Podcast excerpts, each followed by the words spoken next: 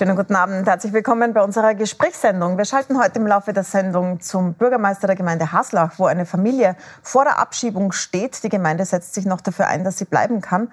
Und zu Anja Windel, der Klimaaktivistin, der Klimakleberin, die ebenfalls von Abschiebung bedroht ist als Deutsche. Im Studio aber begrüße ich die Jugendstaatssekretärin ÖVP Claudia Plackholm. Schönen guten Abend. Vielen Dank für die Einladung. Und den Vorsitzenden der Sozialistischen Jugend Österreich von der SPÖ, Paul Stich. Schönen guten Abend. Danke für die Einladung. Ähm, Herr Stich, ich würde gleich gern mit Ihnen beginnen. Hat großes Thema heute Mitgliederbefragung in der SPÖ. Andreas Babler hat sein Programm vorgestellt. Es gibt jetzt tatsächlich drei Kandidaten auf diesem Stimmzettel. Pamela Rendi-Wagner, die derzeitige Vorsitzende, Hans-Peter Doskozil, der das Ganze angezettelt hat und Andreas Babler, der als letztes dazugekommen ist. Und die sozialistische Jugend hat sich dazu entschlossen, Andreas Babler zu unterstützen. Warum? Ja, wir haben die Inhalte, die die Kandidatinnen entsprechend vorgelegt haben, sorgfältig geprüft, haben auch im Vorfeld fünf Anforderungen formuliert der sozialistische Jugend an einen SPÖ-Parteivorsitz und sind am Ende des Tages äh, zum Entschluss gekommen, dass wir die Kandidatur bzw. die Bewerbung und die Kampagne ähm, von Andreas Babler unterstützen wollen. Das ist vor allem aus zwei Motiven passiert.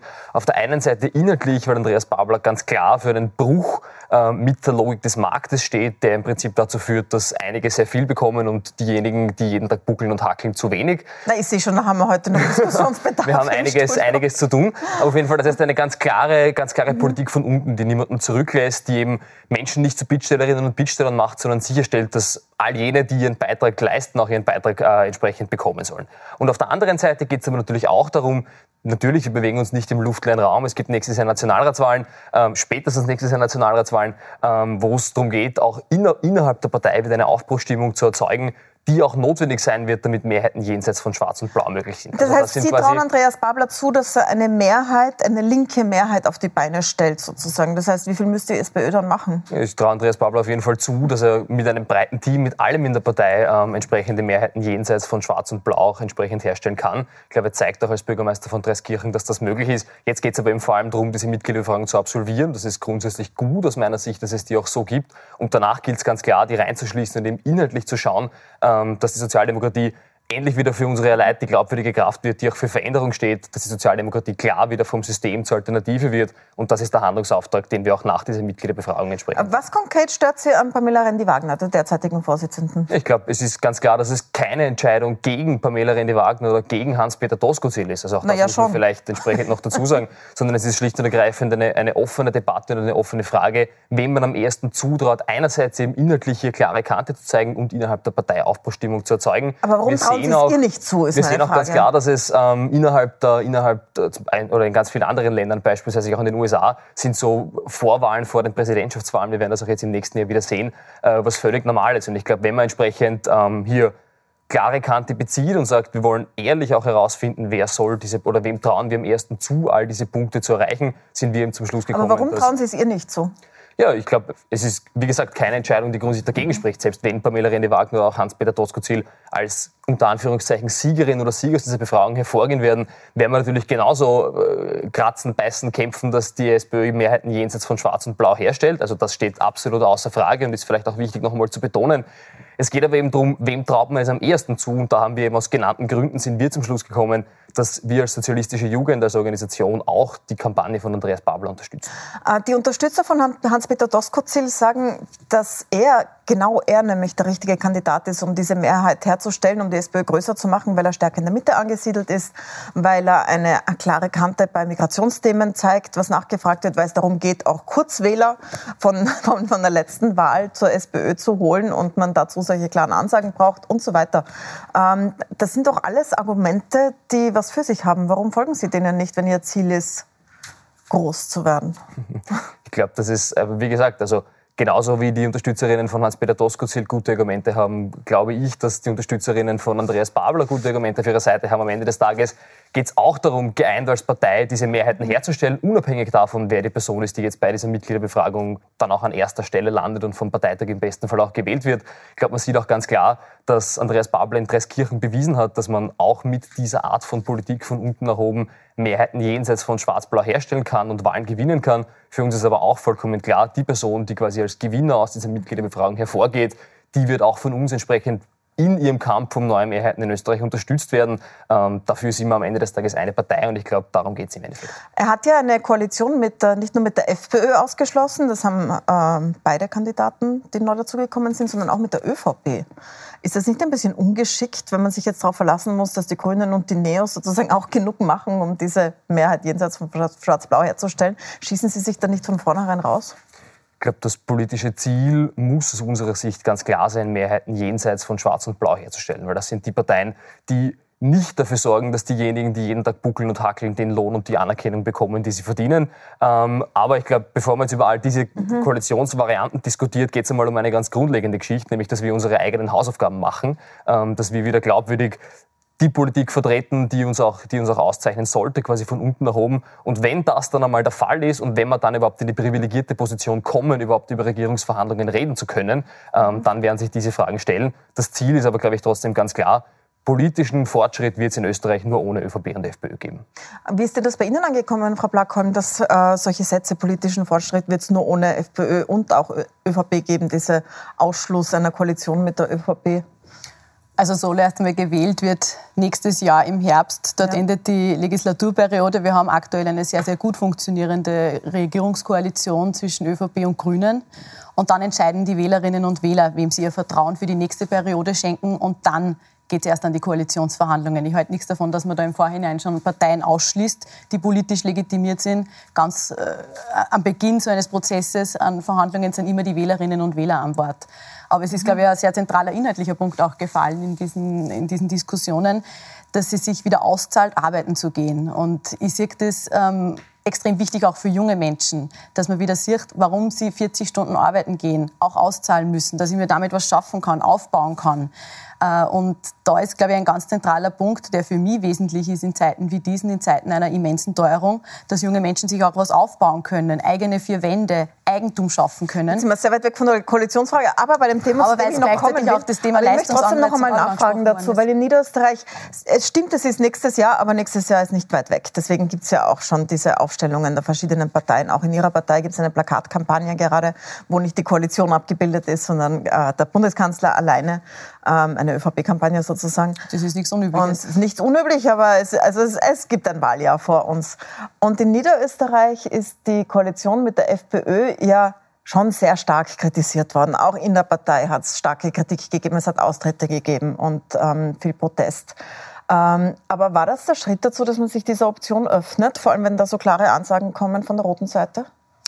Es haben die Wählerinnen und Wähler auch genauso in Niederösterreich bei der Landtagswahl entschieden und die aktuelle Regierungskoalition aus ÖVP und FPÖ repräsentiert 64 Prozent der Wählerinnen und Wähler. Mhm. Und das ist schon ein sehr, sehr starkes Zeichen. Wenn beinahe das heißt, es wird durchaus Drittel, auf Bundesebene auch gehen. Wenn beinahe zwei Drittel der Wählerinnen und Wähler in einer Koalition sich wiederfinden, in einer Landesregierung sich wiederfinden, dann muss man das auch zur Kenntnis nehmen. Und hier haben Verhandlungen stattgefunden. Hier gibt es ein Regierungsprogramm. Und ich bin schon der Überzeugung, dass man auch eine Landesregierung nach ihren Taten beurteilen soll und nicht Vorverurteilungen hier auch stattfinden sollen. Das heißt, es wäre auch auf Bundesebene eine Option. Sie schließen das nicht aus. Wie gesagt, es sind die Wählerinnen und Wähler in einer Demokratie immer zuerst am Wort und dann gibt es meistens Sondierungsverhandlungen, die dann in Koalitionsverhandlungen münden. Aber klar ist, die Wählerinnen und Wähler entscheiden, wie sie die Zukunft des Landes sehen und da ich nichts davon, dass man Parteien im Vorhinein schon ausschließt davon, ähm, von Verhandlungen oder generell von Regierungsbeteiligungen. Gibt es da nicht die Sorge, Herr Stich, dass man so wie in Niederösterreich sehr hohe Forderungen gestellt hat, weil ja jetzt gerade 40 Stunden Arbeiten gefallen sind, da ist ja die Forderung von Andreas Babler 32 Stunden arbeiten, voller Lohnausgleich, dass man Forderungen stellt, die, äh, bei denen andere nicht mitkommen und dann Schwarz-Blau erst ermöglicht, beziehungsweise Blau-Schwarz vielleicht, so wie es nach den Umfragen ausschaut? Ich glaube, es geht ganz klar darum, dass man auch glaubwürdig eine klare Perspektive schafft, wofür steht die Sozialdemokratie und dann aber auch umsetzt ähm, das, was man entsprechend fordert. Und ich glaube, die Arbeitszeitverkürzung ist ein ganz ein zentraler Punkt, wenn wir uns anschauen in den letzten Jahrzehnten. Die letzte Arbeitszeitverkürzung ist äh, ca. 50 Jahre her. Was ist in diesen 50 Jahren passiert? Die Produktivität ist gestiegen, also quasi das, was der Kuchen, den es zu verteilen gilt, der ist quasi immer mehr geworden. Äh, wir sehen, dass die Profite gestiegen sind. Wir sehen, dass sich eigentlich alle was eingesteckt haben und alle ihren Teil bekommen haben, außer diejenigen Leute, die das Ganze erwirtschaftet haben. Quasi die, die Hacklerinnen und Hackler, die Arbeitnehmerinnen und Arbeitnehmer in den verschiedensten Bereichen. Und ich glaube, da geht es schon sehr klar auch darum zu sagen, dass es immer ein ganz zentrales Anliegen der Sozialdemokratie auch war, dass dieser Produktivitätszuwachs abgegolten werden muss. Einerseits natürlich in höheren Löhnen, aber andererseits auch ähm, in einer verminderten Arbeitszeit, wo es jetzt aber Schritt für Schritt darum geht. Wenn jetzt Unternehmen ähm, Arbeitnehmer haben, die, äh, die 40 Stunden arbeiten, also fünf Tage die Woche. Nach ihrem Programm arbeiten sie dann nur mehr vier Tage die Woche oder dementsprechend aufgeteilt, bekommen aber den gleichen Lohn. Es geht, glaube ich, darum, einerseits schrittweise zu verkürzen, also auch die 40-Stunden-Woche, die mhm. Reduktion mhm. ist ja nicht von heute auf morgen passiert. Also es ist ja auch jetzt nicht so, dass irgendwer fordert, von heute auf morgen arbeiten wir alle nur mit 32 Stunden. Aber es geht darum, dass der, Produktivitätszuwachs, dass der Produktivitätszuwachs Schritt für Schritt auch in der Arbeitszeit entsprechend abgegolten wird. Und darüber hinaus ist es schon spannend, also das Geld ist ja grundsätzlich da. Also der Produktivitätszuwachs, das ist ja nichts, was, was nicht da wäre, sondern den gibt es ja, ähm, wo diese Abgeltung stattfinden muss, was auch in der Vergangenheit immer passiert ist. Also auch die 40-Stunden-Woche ist hier nicht vom Himmel gefallen. Die ÖVP hat damals sehr hart lobbyiert und hat Untergangsszenarien gezeichnet. Wir sehen, es war nicht das Schlechteste, was diesem Land passiert ist, ähm, dass die 40-Stunden-Woche heute da ist. Also niemand würde auf die Idee kommen zu sagen, wir arbeiten jetzt wieder 60 Stunden, ähm, weil das ist quasi das, was wir politisch entsprechend haben wollen. Aber es und kommt ja dazu, von, dass es keine Arbeitskräfte zahlen, gibt gerade. Also es fehlen ja Arbeitskräfte. Und in dieser Lage auch noch Arbeitszeitverkürzung zu fordern, klingt ein bisschen konterintuitiv. Also auch da sieht man die historische Analogie, dass es ja auch bei der letzten Arbeitszeitverkürzung, die passiert ist, im Prinzip von der Ausgangslage her dasselbe war. Also auch damals war quasi äh, der, der, Ruf nach Arbeitskräften, der sogenannte Arbeitskräftemangel entsprechend da, ähm, der aber gleichzeitig auch für Beschäftigte die Möglichkeit gibt, sich in eine Verhandlungsposition zu bringen, ähm, wo man solche Dinge auch erkämpfen kann, wo auch ganz klar ist, dass sich natürlich auch Wirtschaft transformiert. Also schauen wir uns an, in den 60er Jahren waren äh, rund 13 Prozent der Menschen in der Landwirtschaft beschäftigt. Auch damals hat man gesagt, wenn man jetzt Arbeitszeit verkürzt, das wird sich nie im Leben ausgehen. Was ist passiert? Es sind neue Jobs geschaffen worden. Auch die Digitalisierung, die Technologisierung, gerade in der Landwirtschaft, hat auch dazu geführt, dass dort weniger Arbeitskräfte benötigt werden, die dann in andere Bereiche gehen, ähm, um dort entsprechend Jobs zu finden. Also ich glaube, es ist, es ist nichts, es spricht ja absolut nichts dagegen zu sagen, man verkürzt Schritt für Schritt, wie das auch schon in einigen anderen Branchen der Fall ist. Also es ist ja nicht so, als wäre die 40-Stunden-Woche überall gegeben. Ähm, Schritt für Schritt die Arbeitszeit, das hat sich 50 Jahre hier nichts getan. Und ich glaube, die arbeitenden Menschen in Österreich haben sich auch verdient, ein Stück der gestiegenen Produktivität ähm, in kürzeren Arbeitszeiten zu bekommen. Frau Blackholm, ähm, haben Sie da den Zug der Zeit ein bisschen verpasst? Nämlich, dass das jetzt ein Arbeitnehmermarkt ist, dass sich die, die äh, arbeiten, eher in einer guten Verhandlungsposition befinden als vorher und solche Forderungen stellen können? Ich glaube, das ist ganz einfach auch Fakt. Wir merken das auch bei vielen jungen Menschen, die sich gerade auch aussuchen können, welchen Lehrplatz sie beispielsweise ergreifen können und da ganz gezielt nach eigenen Kriterien aussuchen. Und da ist schon lange nicht mehr so, dass nur Status und Geld das Ausschlaggebende sind, sondern dass junge Menschen auch irgendwo einen Beitrag leisten wollen, zum Klimaschutz beispielsweise. Aber wenn gerade solche, Dinge, noch, ja. wenn solche Dinge wie Vier-Tage-Woche oder Arbeitszeitverkürzung irgendwo als K.O.-Kriterium für eine Regierungsbeteiligung gelten, dann sehe ich das schon sehr, sehr kritisch, wenn es dann Menschen in der SPÖ gibt, die sagen, dass sie sich lieber einen Arm abpacken, statt dass sie Verantwortung dann ganz einfach auch übernehmen. Aber vielleicht nochmal zurück zu dem Thema auch, genau zu dieser Sache. Ich glaube, dass schon wichtig ist, jungen Menschen auch diesen Anreiz zu geben, dass sich Arbeiten gehen auszahlt wir haben einen extremen Fachkräftemangel. Wir haben extrem talentierte junge Menschen auf der anderen Seite in Österreich.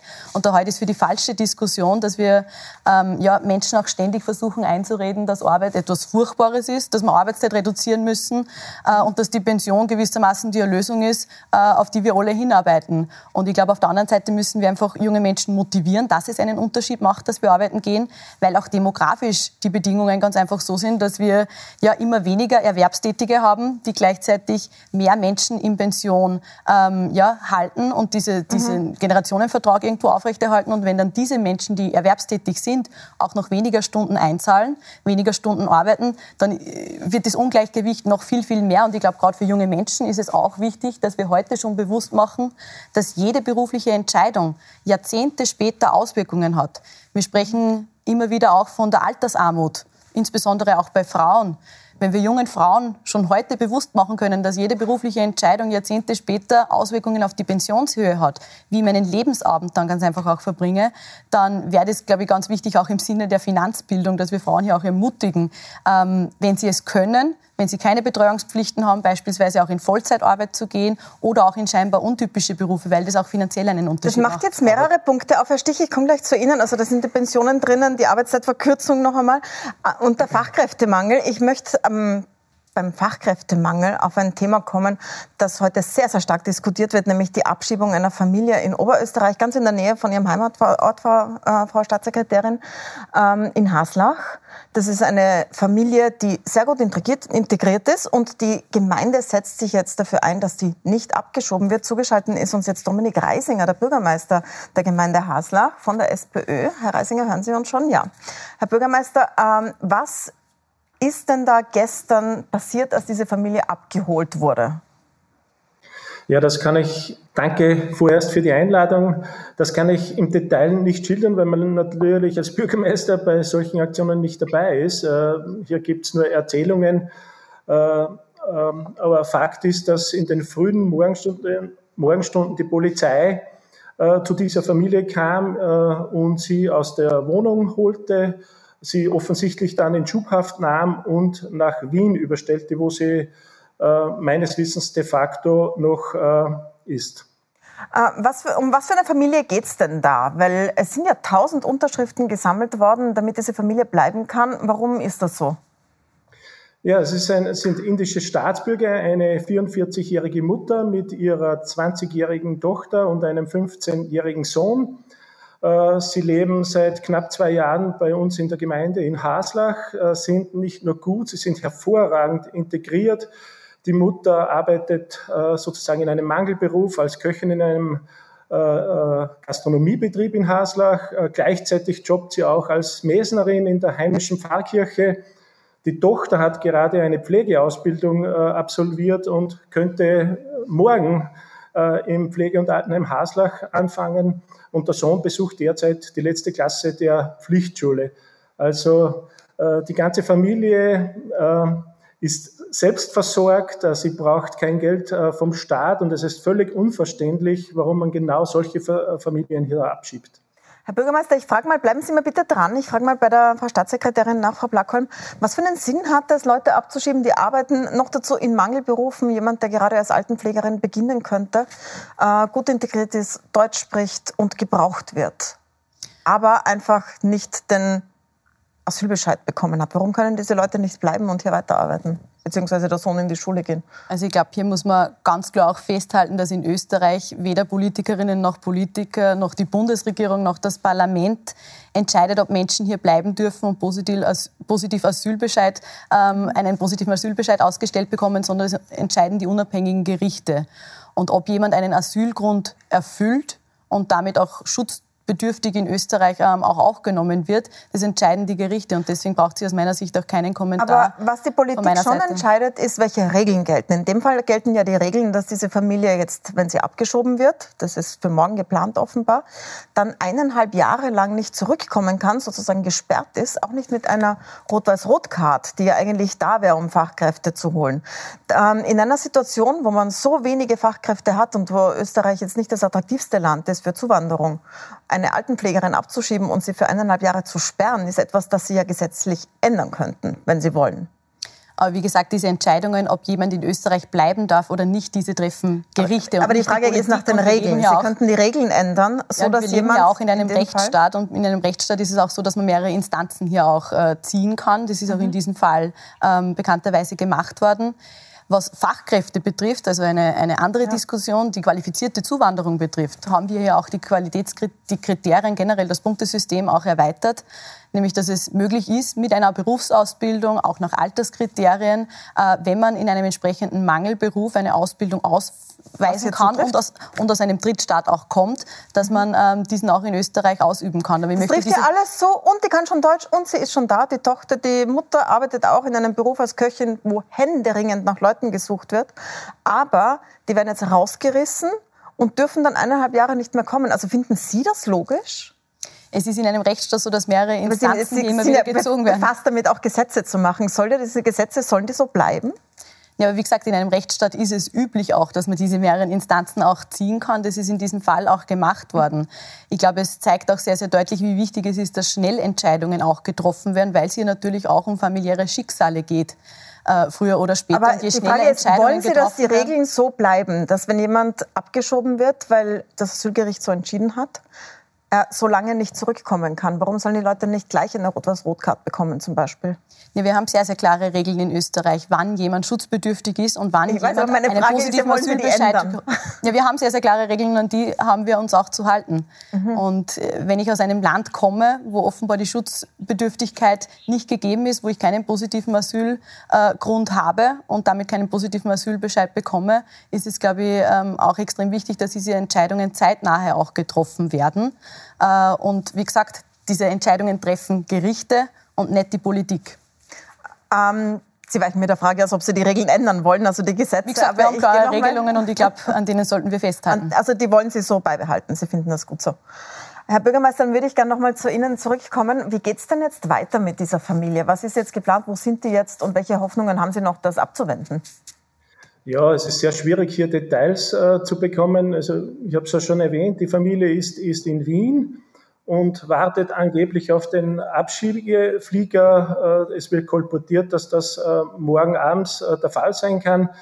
Ja, wir unternehmen alles, die Gemeinde, viele engagierte Bürgerinnen und Bürger, auch die Pfarre, der Pfarrgemeinderat, alle sprechen sich für ein Bleiberecht für diese Familie aus. Und ja, die Uhr tickt, es bleibt nicht viel Zeit. Äh, ich möchte vielleicht noch kurz auf die Frau Staatssekretärin eingehen.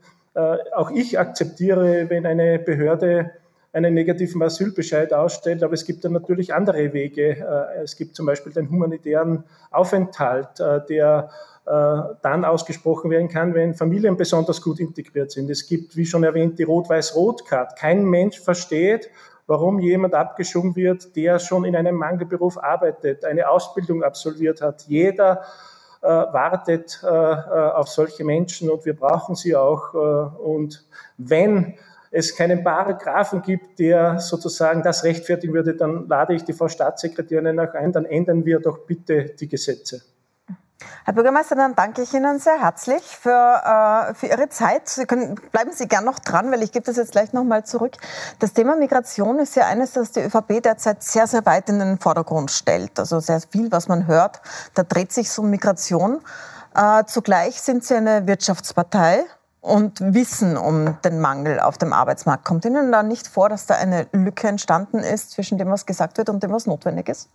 Ich glaube, wir müssen in dieser Diskussion ganz generell diese beiden Themen auch auseinanderhalten, weil wenn es um qualifizierte Zuwanderung geht, wenn es um Fachkräfte aus Drittstaaten geht, die wir für Mangelberufe ähm, nach Österreich holen, dann ist, sind das nicht die Personen, die üblicherweise über Asyl nach Österreich kommen und hier Schutz suchen. Naja, in und dem genau Fall ist es genau so gerade. Also es ist, genau, es ist genau dieser Fall. Die haben auf dem Asyl angesucht, sind aber zugleich Fachkräfte und werden abgeschoben. Wie gesagt, wir haben hier sehr, sehr klare Regelungen und ich würde diese beiden Themen sehr, sehr gerne auseinanderhalten, weil qualifizierte Zuwanderung definitiv etwas ist, wo wir auch schon äh, mit der Reform der Rot-Weiß-Rot-Karte gewisse Kriterien auch gelockert haben, wo wir im Vergleichszeitraum bereits doppelt so viele Menschen als Fachkräfte, als qualifizierte Fachkräfte nach Österreich in Mangelberufe geholt haben.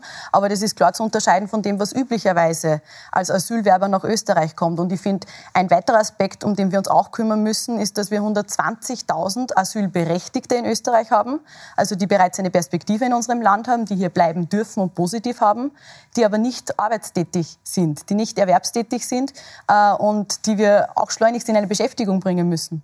Mhm. Äh, zum Thema Asyl, wenn wir daran bleiben. Italien hat den Ausnahmezustand ausgerufen für sechs Monate, weil es gerade eine große Fluchtbewegung gibt auf dem Mittelmeer, auch mit, äh, mit vielen Toten, mit vielen herumtreibenden Booten. Äh, die Antwort Ihrer Partei ist jetzt seit mehreren Jahren, eigentlich spätestens seit Sebastian Kurz, die der Abschreckung. Jetzt sieht man jetzt gerade, was jetzt passiert auf den verschiedenen Routen, Balkanroute, Mittelmeer, ähm, ist die Abschreckung, müsste ja eigentlich schon langsam erfüllt sein, wenn man sich anschaut, wie viele Menschen da sterben. Wie viel tödlicher muss denn Ihrer Meinung nach diese Route werden, damit sich Ihre These erfüllt oder damit Sie sagen, diese These stimmt nicht? Wie gesagt, ich glaube, generell zu diesem Thema braucht es keinen weiteren Kommentar von mir als Jugendstaatssekretärin. Wir haben sehr, sehr klare Gesetze und auch einen Rechtsstaat. Und wie gesagt, hier entscheiden in vielen Fällen die Gerichte. Aber generell, wenn es um das Thema Migration auch geht, ähm, brauchen wir hier schon auch eine europäische Diskussion mhm. und vor allem Lösungen auf europäischer Ebene. Es gibt viele Konzepte, es gibt viele Richtlinien und Verordnungen, aber in Wahrheit gelten sie in vielen Ländern ganz einfach nicht. Weil wenn beispielsweise die Dublin-Verordnung besagt, dass im ersten Land wo ich als Schutzsuchender die Europäische Union betrete, einen Asylantrag stellen muss, dann dürfte eigentlich nur eine Handvoll Menschen in Österreich einen Asylantrag stellen. Aber genau dagegen wehrt sich Italien ja jetzt. Nämlich diejenigen, ja, aber die Dublin-Verordnung gilt ja, nämlich diejenigen, die mit dem Flugzeug nach Österreich kommen. Also man sieht ganz einfach, hier wirken einfach viele Richtlinien und Gesetze, viele Maßnahmen, die wir auf europäischer Ebene gesetzt haben, ganz einfach nicht mehr. Und deswegen müssen wir gerade das Thema Asyl und Migration auch auf europäischer Ebene wieder auf frische Beine stellen und hier alle Länder mit an Bord holen und verpflichten. Ich komme gleich zu Ihnen mit dem Thema, aber abschließend noch, Sie waren ja im Müllviertel in der Gemeinde tätig. Ihr Vater war ja Bürgermeister, Sie waren Gemeinderätin. Was hätten Sie denn als Gemeinderätin gemacht in so einer Situation? Wie gesagt, es ist entscheiden weder Politikerinnen noch Politiker noch Einzelmenschen. Es machten in, einer, in, einem, in einem Rechtsstaat entscheidendes unabhängige Gerichte. Das ist so in der Gewaltenteilung. Ähm, hier hat kein Politiker eine Tagesmappe am Tisch und entscheidet über das Schicksal einer Familie, über positiv oder negativ. Und es ist in vielen dieser Fälle ähm, so, dass äh, ja auch mehrere Instanzen gezogen werden, dass es auch mehrere Möglichkeiten gibt. Humanitäres Bleiberecht ist beispielsweise auch angesprochen worden. Dafür kämpfen auch viele bei diesen Schicksalen. Ähm, aber ich glaube, wichtiger denn je ist, dass wir auch schnellere Entscheidungen herbeiführen können dass sie mhm. sich nicht monatelang ziehen, weil das in Wahrheit ja, die Situation nur noch schwieriger macht, wenn ich irgendwo die Erwartung habe, ohnehin nicht positiv in Österreich zu bekommen, aber hier viele Monate schon Zeit verbringe und mich womöglich auch integriere, wird es umso schwieriger. Dann abschließend an Sie, Herr Bürgermeister. Sie sind ja von der SPÖ. Bei uns ist Paul Stich, der ist heute da, weil er äh, Andreas Babler unterstützt mit der, mit der sozialistischen Jugend in diesem ähm, Kampf um den Vorsitz in der SPÖ. Auf welcher Seite stehen Sie denn? Haben Sie sich schon mal eine Meinung gebildet? Eine Wahlempfehlung. Ich, wir haben ja noch einige Wochen Zeit. Ich werde mir jede Person äh, genau anschauen, das Team, das im Hintergrund äh, aufgestellt wird und natürlich auch die Programme, die hinter den jeweiligen Personen stehen. Und unsere Mitgliederinnen und Mitglieder sind mündig genug, hier die richtige Entscheidung zu treffen. Dann danke ich Ihnen sehr herzlich fürs Dabeisein. Vielen Dank, Herr Bürgermeister Reisinger aus Haslach. Ja, ähm, und wir sprechen gleich weiter im Studio über das Thema, das Sie beide angerissen haben. Wie soll die junge Generation das schultern in den nächsten Jahren, dass sehr viele Steuern auf Arbeit ausgerichtet sind in Österreich, aber immer weniger arbeiten, weil sehr viele in Pension gehen, weniger nachkommen. Und wir sprechen auch über Klima. Zugeschaltet wird uns sein Anna Windel, die äh, derzeit so unter dem Stichwort Klima Shakira durch die Medien geistert. Die soll abgeschoben werden. Und zwar, weil sie sich auf die Straße klebt. Auch gestern wieder. Die ist uns gleich zugeschaltet. Bleiben Sie dran, wir sind gleich wieder da.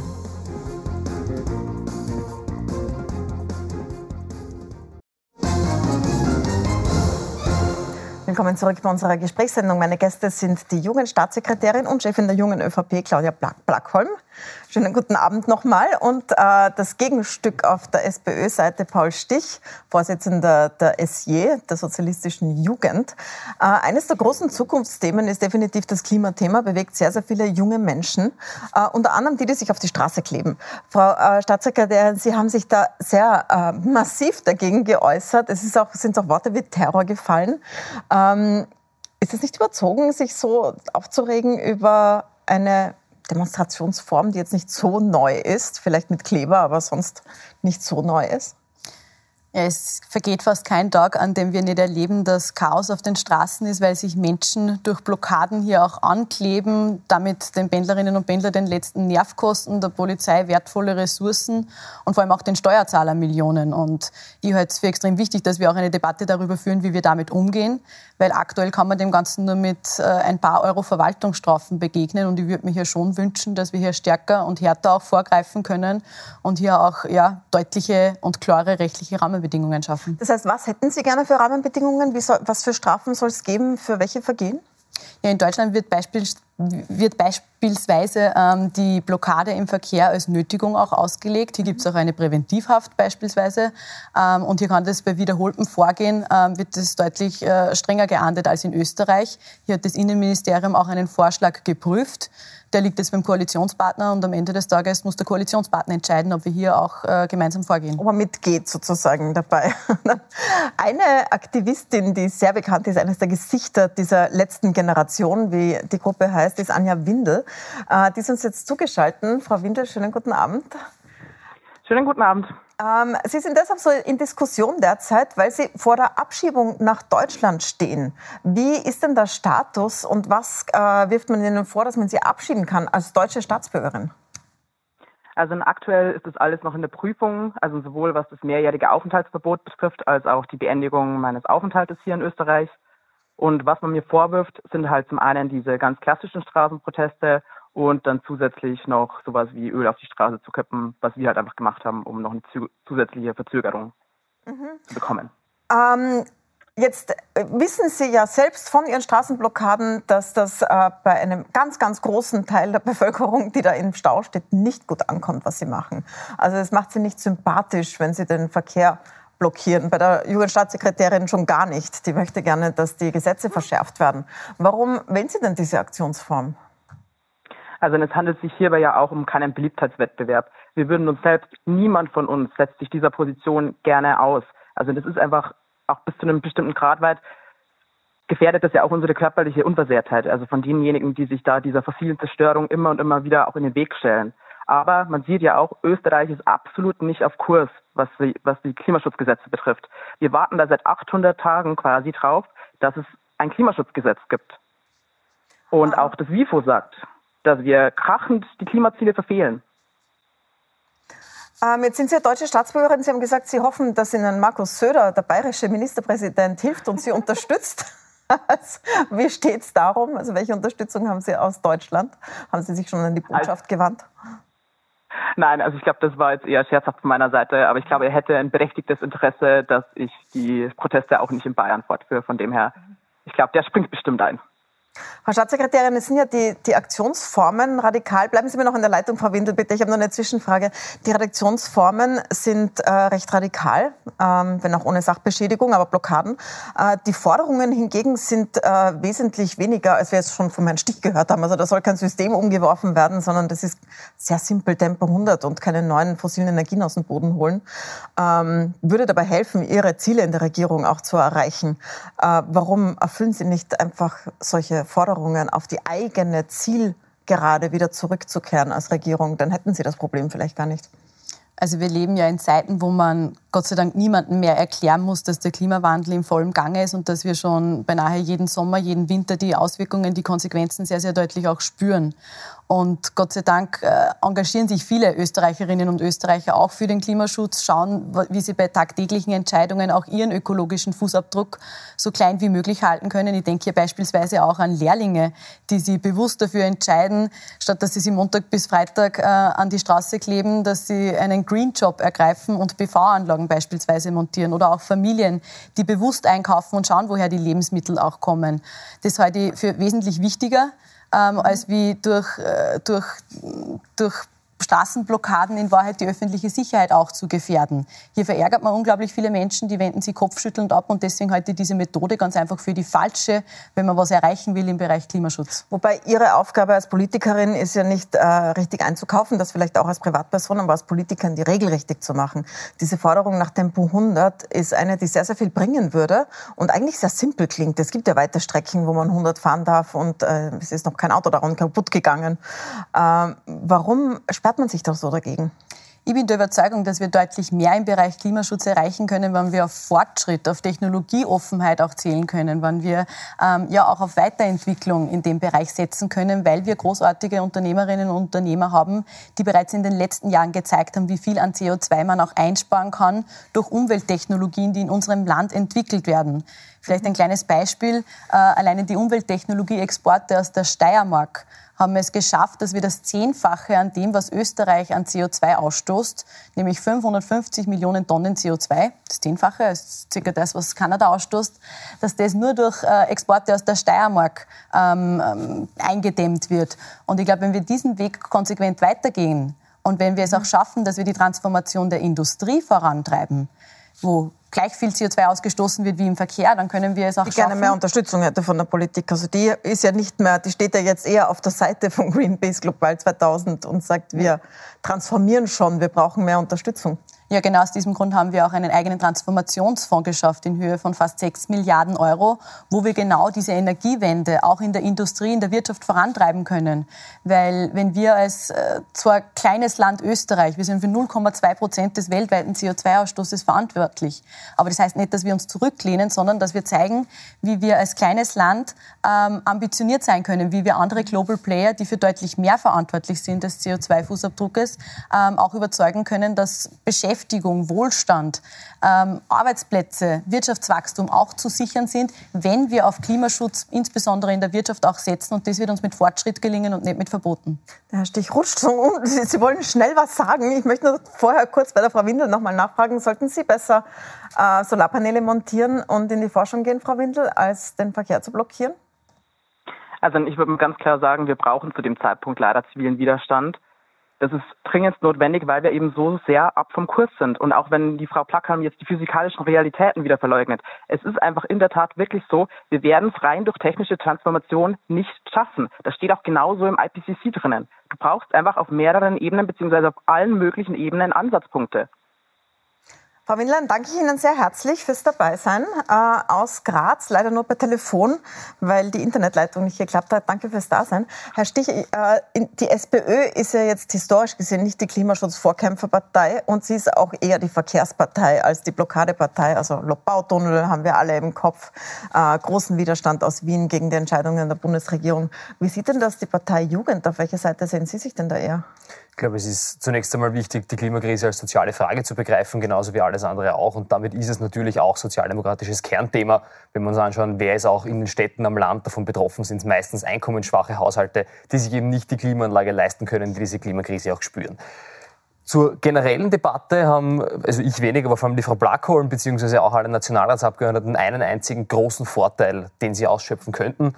Es liegt an uns, an Ihnen, ähm, diese Debatte eigentlich auch so zu beenden, dass auch diese Proteste aufhören. Und es ist eigentlich gar nicht einmal so schwierig. Es geht vor allem darum, einen klaren Fahrplan zu setzen. Und das ist ja auch das, was gefordert wird äh, von, von Seiten von ganz vielen Leuten. Nicht nur, die sich auf die Straßen picken, wäre persönlich auch nicht meine Methode. Ähm, aber ich glaube, es ist trotzdem legitim, hier Unzufriedenheit zu äußern. Wenngleich, wie gesagt, ich würde es wahrscheinlich anders machen. Auch Fridays for Future kritisiert, dass hier mittlerweile auch da gibt es innerhalb der Klimabewegung ähm, durchaus auch eine Diskrepanz. Aber der springende Punkt ist, wir wissen, dass wir diese Klimaziele auch einhalten müssen und einhalten wollen. Also auch die Republik bekennt sich ja dazu, diese Klimaziele einzuhalten. Und die Bundesregierung legt seit über 800 Tagen keinen Fahrplan vor, wie das funktionieren soll. Also kein wir sagen, Klimaschutzgesetz. Genau, kein Klimaschutzgesetz, wo mhm. quasi verbindliche Klimaziele drinstehen müssen oder sollten, wo klar ist, in welchem Bereich wollen wir bis zu welchem Jahr mit welchen Maßnahmen welchen Effekt erzielen. Also das Aber muss wären ja Sie auch zum nicht. Beispiel für Tempo 100? Ich glaube, man kann auf jeden Fall über Tempo 100 auch nachdenken. Wie gesagt, es gibt auch auf ganz vielen Straßen, wo bereits jetzt äh, aus diversen Gründen Tempo 100 ist, äh, herrscht auch jetzt Tempo 100. Also ich glaube, das ist eine Debatte, die man durchaus auch in der mhm. Gesamtheit führen muss. Und mich würde aber vor allem mal interessieren, was plant die Bundesregierung in den einzelnen Schritten? Aber wir sagen quasi, wir wollen auf ein Ziel hinsteuern, fahren aktuell in die komplett andere Richtung geben aber keinen Fahrplan vor, wie wir in die richtige Richtung kommen wollen und beschweren sich dann, dass sich Leute aufregen, ähm, dass wir in die falsche Richtung fahren. Also das heißt, das Ganze ergibt nur bedingt viel Sinn, wenn man bedenkt, dass eben die Klimaziele, wenn man so weiter tun wie bisher, ganz klar verfehlt werden. Ich glaube, wir sind daher gefordert, es sind vor allem die Regierungsparteien und natürlich auch alle anderen gefordert, hier schlicht und ergreifend von den Phrasen zu klaren Taten zu kommen, ein Klimaschutzgesetz zu verabschieden, klare Ziele auszugeben, wann man bis wohin welches Ziel erreicht haben will, weil dann können wir auch einfacher über Fakten diskutieren und die Klimaziele hoffentlich auch erreichen. Die Ziele sind ja unterschrieben. Frau Blackholm, also es gibt die Ziele, ja, es gibt der, das Paris Agreement, das heißt, das hat sich die Republik schon verpflichtet. Warum sperrt sich die ÖVP gegen dieses Klimaschutzgesetz dann? Wir haben uns sogar noch ambitioniertere Ziele in Österreich gesetzt, ja. wenn ich daran denke, dass wir bis 2030 100 Prozent, 100 Prozent des Stroms aus erneuerbaren Quellen haben wollen. Und hier sind wir auf einem guten Weg. Wir haben bereits über 80 Prozent unseres Stroms, also der aus der Steckdose kommt, aus erneuerbaren Quellen. Und ich glaube, gerade durch das Erneuerbaren Ausbaugesetz, auch durch das Erneuerbaren Ausbaubeschleunigungsgesetz schaffen wir hier auch einen Turbo. Weil, glaube ich, gerade das letzte Jahr sehr, sehr deutlich gezeigt hat, wie abhängig wir auch in Energiefragen sind wie abhängig wir da auch die letzten Jahrzehnte geworden sind, wie wichtig es ist, dass wir hier auch diversifizieren, technologieoffen werden, auf Erneuerbare setzen, auf Energie, die direkt aus unserem Land kommt, wo wir Gott sei Dank durch Berge, äh, Sonnenschein und Wind die besten Bedingungen auch haben. Warum machen Sie kein Klimaschutzgesetz? Wir haben bereits sehr, sehr viele Klimaschutzgesetze beschlossen. Das eine ist das Erneuerbaren Ausbaugesetz. Wir haben im Bereich Mobilität einen riesen Meilenstein zusammengebracht, den SPÖ-Verkehrsminister immer nur ähm, auf der To-Do-Liste gehabt haben, aber nie umgesetzt haben, nämlich ein Klimaticket. Ähm, einzuführen, das bereits von über 200.000 Landsleuten am Weg zur Arbeit beispielsweise genutzt wird.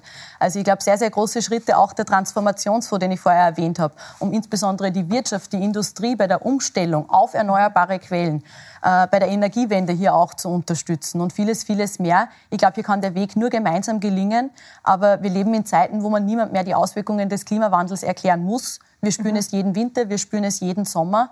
Und viele Österreicherinnen und Österreicher sind auch bereit, ihren Beitrag zu leisten und machen das bei tagtäglichen Entscheidungen, egal ob Familien oder bei der Berufswahl von Lehrlingen ähm, oder auch äh, Unternehmerinnen und Unternehmer. Und genau wenn wir darauf setzen, können wir äh, Ländern wie China die für 30 Prozent verantwortlich sind, zeigen, dass es schon einen Unterschied macht, wenn man auf Klimaschutz auch in der Wirtschaft, in der Industrie setzt, dass man hier auch deutlich einsparen kann. Ähm, bei den Energiepreisen sind wir beim Thema Teuerung, weil die Strompreise, der Strom aus der Steckdose hat sich im Preis verdoppelt, weil diese Transformation noch nicht geschafft wurde. Ähm, aber nicht nur das, sondern auch Mieten haben sich wahnsinnig erhöht im letzten Jahr. Also so diese typische Altbaumiete, Richtbaumiete um 15 Prozent. Das bringt Familien und vor allem aber auch junge Leute, auch welche im, im WG-Zimmer, wirklich an den Rand der Existenz. Und darüber möchte ich mit Ihnen noch sprechen. Ähm, was hilft, Frau Blackholm, eine einmalige Zahlung ähm, gegen eine Mieterhöhung, die jedes Monat kommt, die in den nächsten Jahren kommt und die wieder weiter an die Inflation angepasst werden wird? Warum setzen Sie da nicht eine Bremse um, wie es Ihr Koalitionspartner wollte? Also über das Thema leistbares Wohnen haben wir in den letzten Wochen sehr, sehr intensive Verhandlungen mit dem Koalitionspartner geführt. Leider lässt das Ergebnis sehr zu wünschen übrig, muss ich ganz offen auch sagen.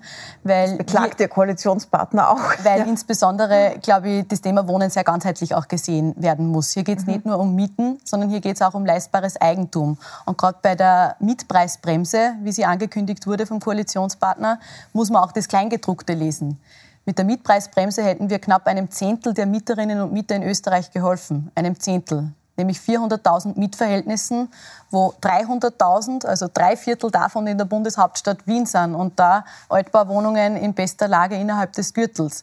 Ich halte es für extrem wichtig, dass wir das Thema Wohnen ganzheitlich betrachten. Mhm. Äh, und äh, auch das Thema leistbares Eigentum mit dazu nehmen, weil eigentlich die eigenen vier Wände auch ein Anreiz sein sollten, die auch einen Unterschied machen, gerade für junge Menschen, ob es sich auszahlt, Vollzeit arbeiten zu gehen oder Teilzeit arbeiten zu gehen, ob ich mir etwas schaffen kann, das mich im Alter auch absichert, im Sinne der Vorsorge.